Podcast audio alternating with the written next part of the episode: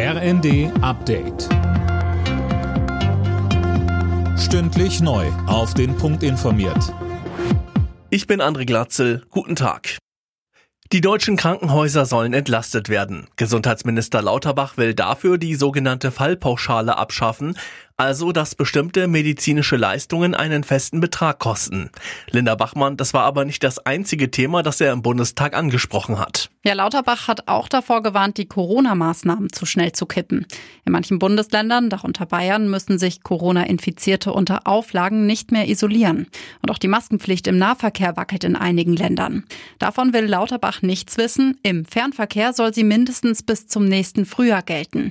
Außerdem mahnt er weiterhin zur Vorsicht. Im vergangenen Jahr sind rund 143.000 Gewalttaten unter Paaren und Ex-Partnern angezeigt worden. Das waren etwas weniger als im ersten Corona-Jahr 2020.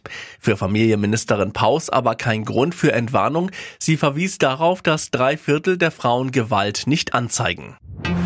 Der UN-Menschenrechtsrat berät heute über die Lage im Iran. Außenministerin Baerbock warb in der Sitzung für eine Resolution, die dafür sorgen soll, dass das Regime in Teheran die gewaltsame Unterdrückung der Proteste stoppt.